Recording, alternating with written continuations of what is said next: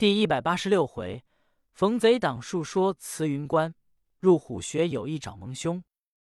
话说姚电光、雷天化正要奔慈云关，在道路上碰见一个骑马的，这人下马赶上前一行礼。姚电光、雷天化二人一看，认识这个人，原来当初是绿林中踩盘子的小伙计，姓张，叫张三郎，外号叫双钩护背。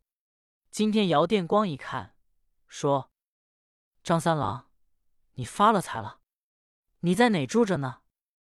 张三郎说：“我现在慈云观呢，当五路的督催牌。”姚电光说：“你在慈云观，我跟你打听个人，你可知道？”张三郎说：“不用说，你们二位必是打听矮月峰暴雷，对不对？”姚电光说：“不错，你怎么猜着了？”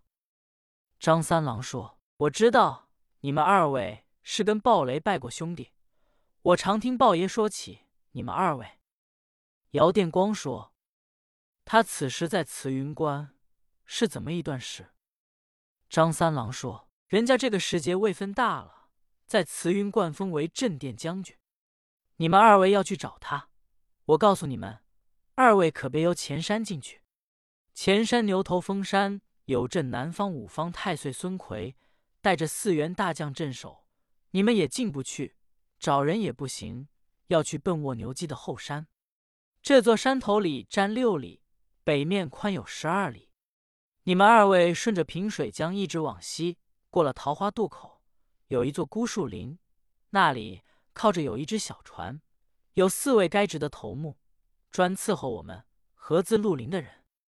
你们二位到那一弹嘴，一打四哨，他就过来。你们一上船，不用说话，他就把你们渡到卧牛矶后山码头去了。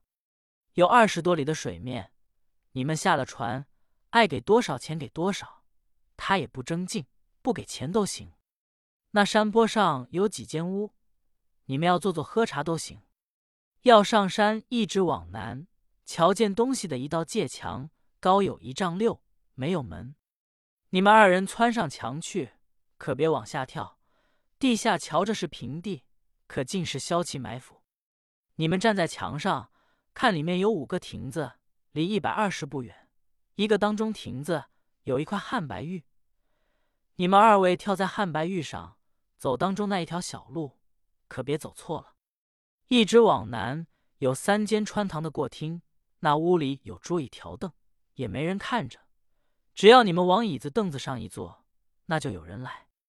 凳子椅子都有走线，是绿林人买熏香蒙汗药，都在那里买。找人有人来给通知，外人也不知道，也进不去，到不了那里。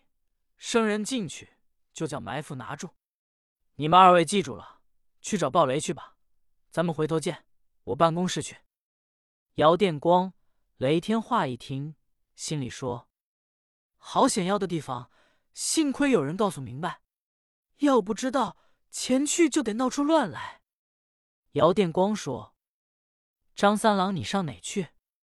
张三郎说：“我当五路都催牌，是咱们合资各处的催饷传信都归我办。”姚电光说：“你去吧。”张三郎上马去了。姚电光说：“雷贤弟，你听慈云观这点事牌大了，大概必是要造反。”雷天化说：“咱们到那瞧瞧，见着鲍二哥，能劝得了更好；实在劝不了，那也无法。你我尽到心了。”二人说着话，过了桃花渡口，打听，来到孤树林，一看，果然有只小船靠着。二人一打袍哨，由船里出来四个水手，说：“何字吗？”姚电光说：“何字？”水手说：“上船吧。”二人立刻上了船，当时撑船就走，一直往南，来到卧牛矶山坡码头，靠了船。姚电光掏了一块银子给了水手，真是并不争竞。二人下了船，顺着山道上山，往前走了三里之遥，见东西的一道界墙，高有一丈五六。二人弹上墙去一看，里面地甚是宽阔，果然有五个亭子。二人奔当中亭子印下去，走正当中小路，往前走了有半里之遥，抬头一看，是三间穿堂的过厅。屋里有三张八仙桌，有椅子、雾凳，并没有人。就在凳子上一坐，只见穿堂南院由东西配房西房屋中出来一人，头戴翠蓝六瓣壮士帽，身穿蓝箭袖袍，三十多岁，两道细眉，一双三角眼。一脸的白斑，来到过厅，说：“二位来了。”姚电光说：“辛苦辛苦。”这人说：“二位贵姓？”姚电光说：“我姓姚，他姓雷，未领教尊驾贵姓。”这人说：“我姓甘，名叫陆淼，二位尊字大号，怎样称呼？”姚电光。雷天化各通了姓名，甘露淼说：“久仰久仰，二位是来此买熏香蒙汗药，是有别的事？”姚电光说：“我们到这里来找人，有一位矮月峰暴雷，他在这里。”甘露淼说：“不错。”姚电光说：“烦劳尊驾传禀一声，就说我二人前来找他。”甘露淼说：“是。”二位在此稍候，我去给通禀。说罢，仍转身出去，奔西厢房。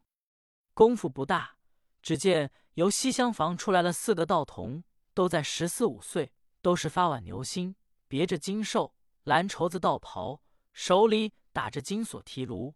再一看，有四个人搭着一把椅子，上面坐着是矮月峰暴雷，头上紫缎色六瓣壮士帽，上按六颗明镜。鲍雷原是五短身材，身高五尺，田字体，紫胸膛，粗眉环眼，身上穿着蓝色绸箭袖袍，腰系鹅黄丝架带，薄底靴子，闪背一件紫缎色团花大氅。来到穿堂过厅，姚电光、雷天化一看鲍雷大模大样，二人忙上前行礼，说：“鲍二哥一向可好？”鲍雷大不似从前见了故友。并没有一点亲热的样子，说：“原来是你二人来此何干？”姚电光说：“二哥，我二人是由鲍家庄来。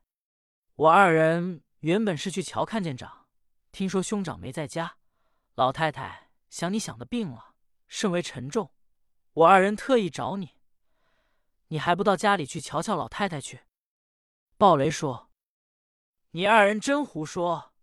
我已然出了家，不管在家的事了。姚电光说：“兄长，你是个明白人，怎么这样糊涂了？老娘乃生身的母亲，你莫非不要了？”鲍雷说：“我已然出了家，不久要成佛做祖，不管他们在家的事了。”姚电光说：“兄长，你不回家，家中嫂嫂岂不守活寡？”再说也没人照应。鲍雷说：“那是杨氏三间搭伙计，不算什么。”姚电光说：“哥哥，你这话是疯了吗？至亲者莫过父子，至敬者莫过夫妇。嫂嫂你也不要了，孩子你莫非也不要了？”鲍雷说：“哎，那是讨债鬼。什么叫儿子？你两个人全不懂。”姚电光、雷天化一听这番不像话，说：“二哥，你在这里有什么好处呢？兄长自己不要胡闹。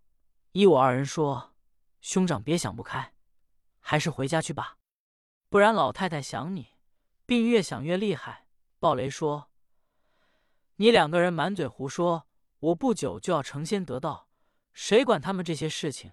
姚电光说：“世上神仙。”自有神仙做，哪有凡夫俗子做神仙的？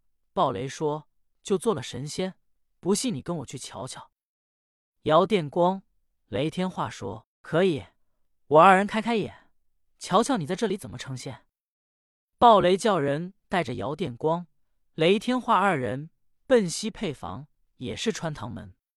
鲍雷仍坐着椅子，四个人搭着，曲曲弯弯走了许多的门，来到一所院落，是四合房。